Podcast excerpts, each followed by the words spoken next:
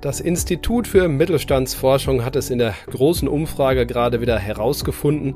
Aus Sicht des Mittelstandes ist sein größtes Problem der Personalmangel. Sprechen wir darüber. Denn, wie mein heutiger Gast sagt, viele Führungskräfte wissen das zwar, ziehen daraus aber die falschen Schlüsse. Was er genau meint, erklärt er uns in wenigen Sekunden. Georg Scheiber ist zu Gast, Managing Consultant und Partner bei der Unternehmensberatung Rundstedt. Markt und Mittelstand, der Podcast. Deutschlands Stimme für Familienunternehmen. Aktuelles und Zukunftsthemen rund um den Motor der deutschen Wirtschaft. Mit Thorsten Giersch.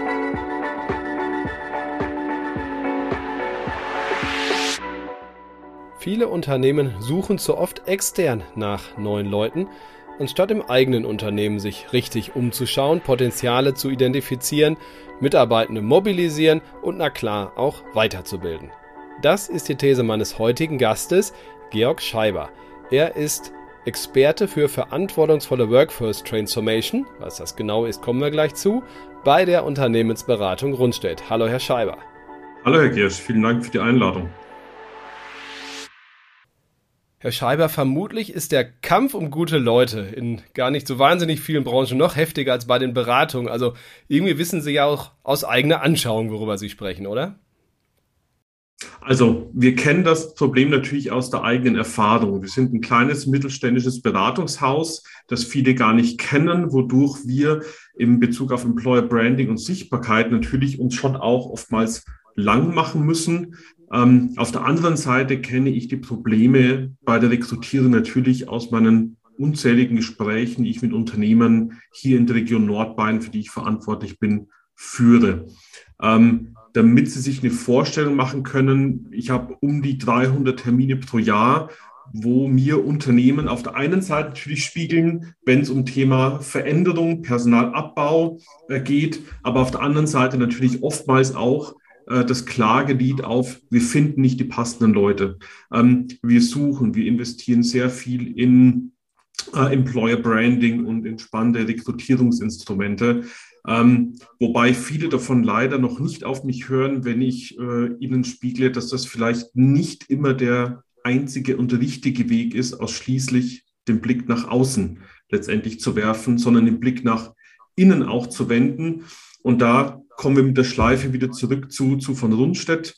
Uns gelingt es ganz gut, interne Talente weiterzuentwickeln, da wir ja offene Entwicklungspfade haben. Ich selbst bin vor sieben Jahren als in Anführungsstrichen einfacher Sales Consultant eingestiegen und bin jetzt in einer Leitungsfunktion für eine ganze Region verantwortlich. Das geht nur, wenn Sie Potenziale fördern und eine gewisse Durchlässigkeit auch haben. Bevor wir da ins Detail gehen, warum passiert denn das Unternehmen immer noch so oft, dass sie viel lieber extern suchen? Ich denke, es ist gelernte Sozialisation. Ähm, HR ist ein Berater im Unternehmen äh, und die Führungskräfte, wenn sie Bedarfe haben, ist natürlich der einfachste Weg zu sagen, liebe Kollegen aus der äh, Personalabteilung, ich benötige noch einen neuen Mitarbeiter mit den Qualifikationen ABC.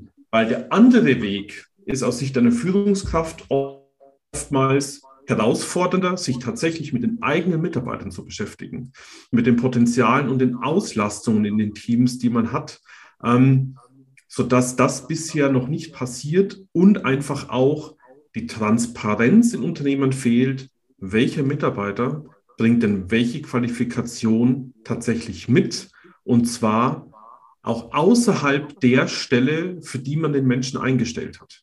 Also da ist man noch mal noch sehr mit Scheuklappen unterwegs. Ich stelle einen Mitarbeiter für eine Stelle ein, beschäftige mich aber ausschließlich mit den Fähigkeiten, wenn überhaupt, die er für diese Stelle mitbringt. Und für alles andere ist man blind. Oh, spannende Punkte.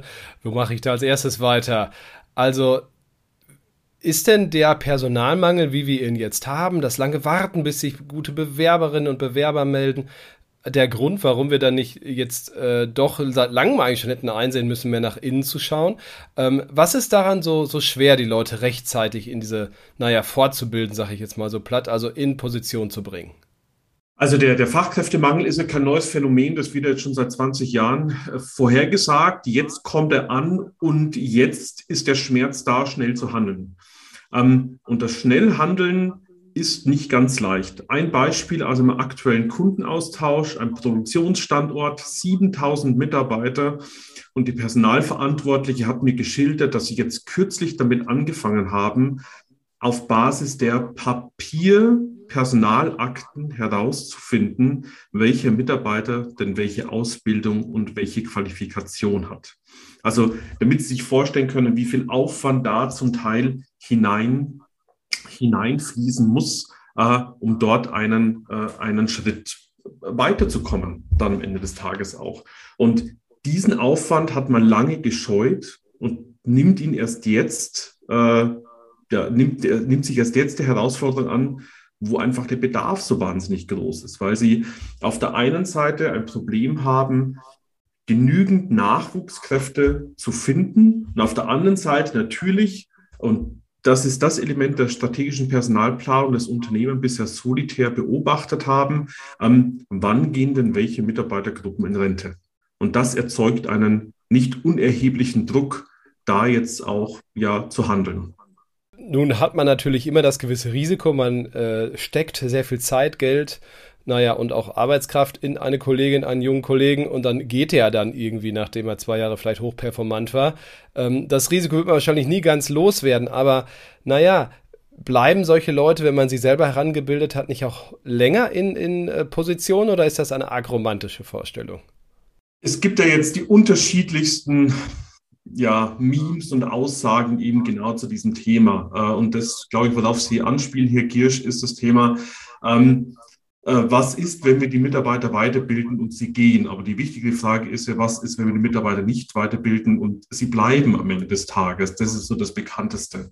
Wichtig ist das Thema Kultur, das Thema Führung, aber natürlich auch eine passende Perspektive für die Menschen. Weil warum verändern sich Menschen oder verändern sich Menschen nicht? Ist man zufrieden? Ist man gefordert? Kann man sich weiterentwickeln? Ist der Wunsch nach Veränderung eher unausgeprägt? Und das sieht man ja auch in der Praxis, wenn man in sein privates Umfeld, in sein privates Umfeld blickt.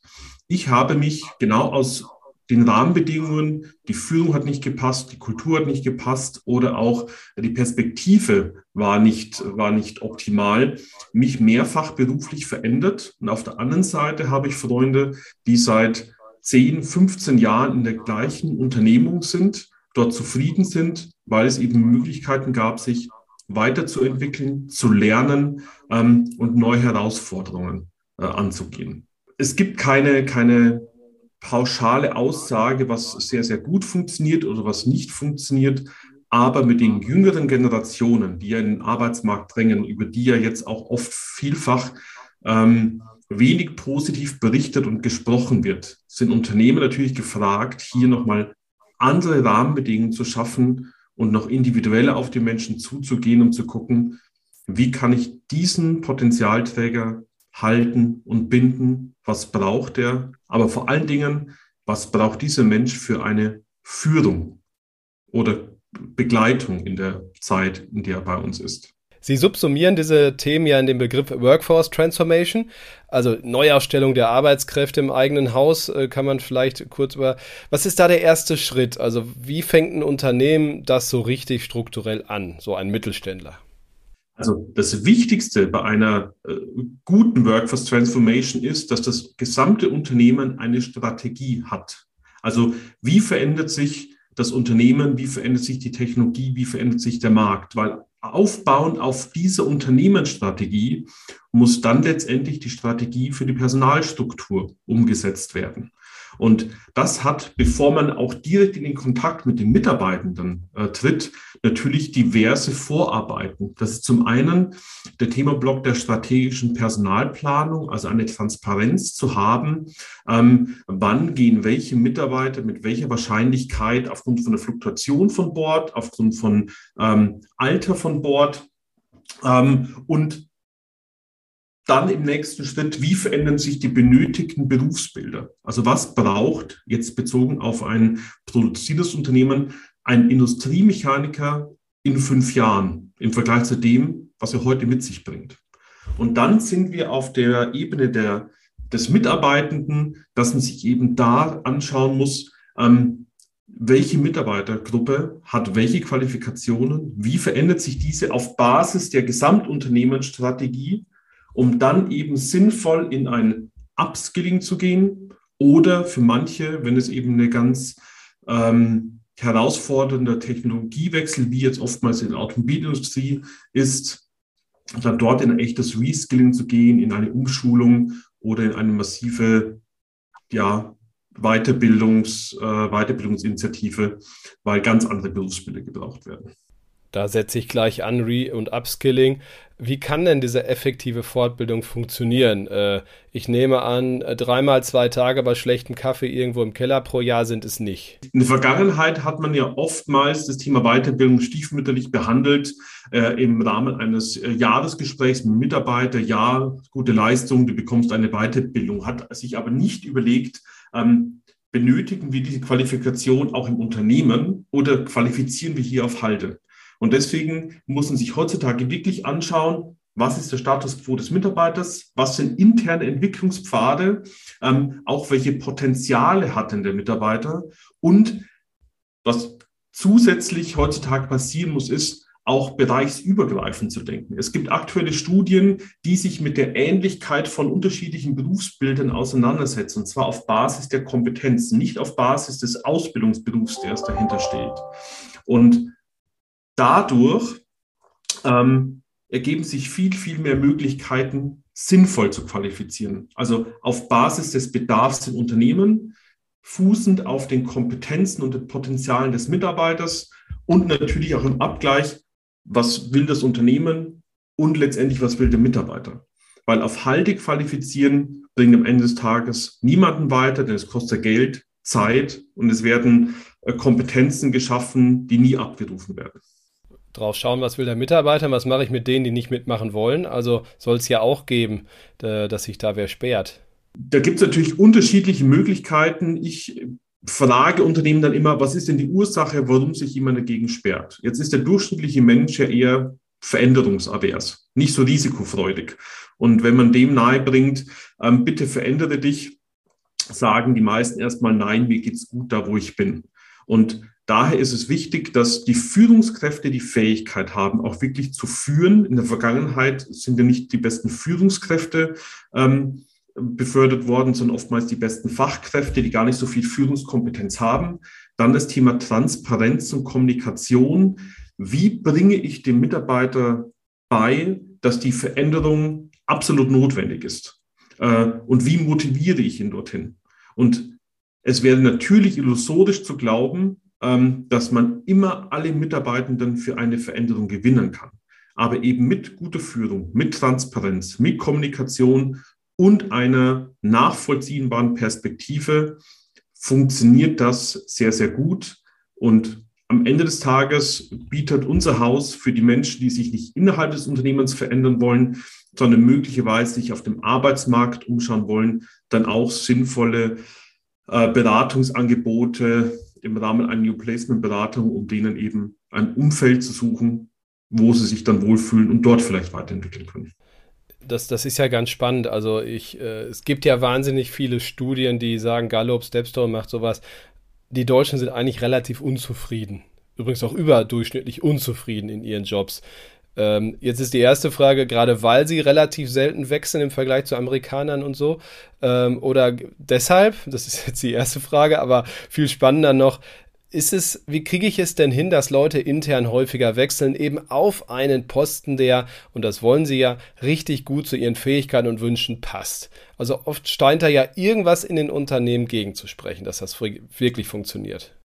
Aus meiner Perspektive gibt es zwei Hindernisgründe. Das eine ist oftmals der Mensch selber, der sich einfach nicht verändern will. Ähm, und äh, die andere Problematik ist, dass Unternehmen gar nicht die Möglichkeit für die Veränderung ähm, anbieten können.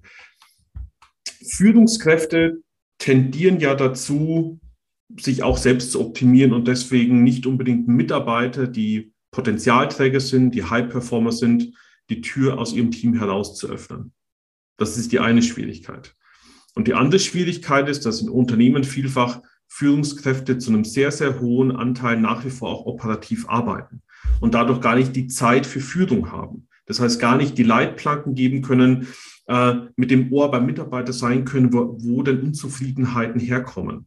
Und Unzufriedenheit entsteht meistens dann, wenn Führung nicht funktioniert oder wenn die Kultur im Unternehmen nicht funktioniert.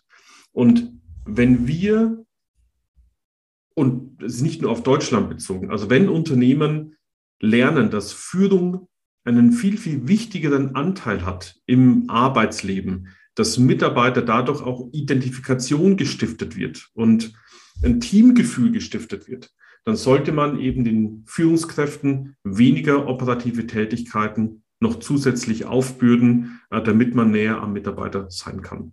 Ähm, also, am Ende des Tages, es ist nun mal auch Deutsch, ähm, so ein bisschen eher die, wie soll ich sagen, die, äh, die, die Unzufriedenheit zu suchen. Also damit äh, ist auch schon ein Stück weit eine wichtige Frage auch schon, glaube ich, beantwortet. Ähm, wer denn eigentlich diese Workforce Transformation macht? HR und oder die Führungskraft und der Chef? Nee, es ist schon das ganze Unternehmen gefordert, oder?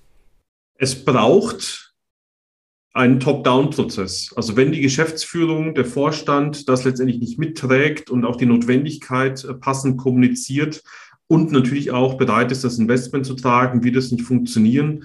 Und sie brauchen auf allen Ebenen letztendlich die Multiplikatoren äh, und äh, befähigte äh, Mitarbeitende, die das eben mittragen. Ähm, aber wenn nur HR, also wenn die Verantwortung nur an HR übertragen wird, dann wird das nicht, nicht funktionieren, sondern jede Führungskraft und dann am Ende des Tages natürlich jeder Mitarbeiter muss auch zum Mitgestalter werden und das geht und äh, auf die Gefahr hin, mich zu wiederholen, mit Kommunikation und Transparenz und eben einer passenden Perspektive und einer Strategie, wie sich das Unternehmen zukünftig aufstellen möchte.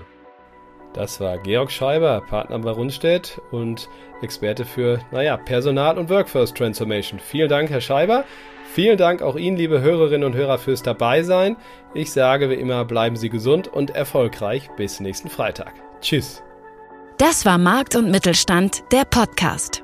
Wir hören uns nächsten Freitag wieder auf markt- und-mittelstand.de.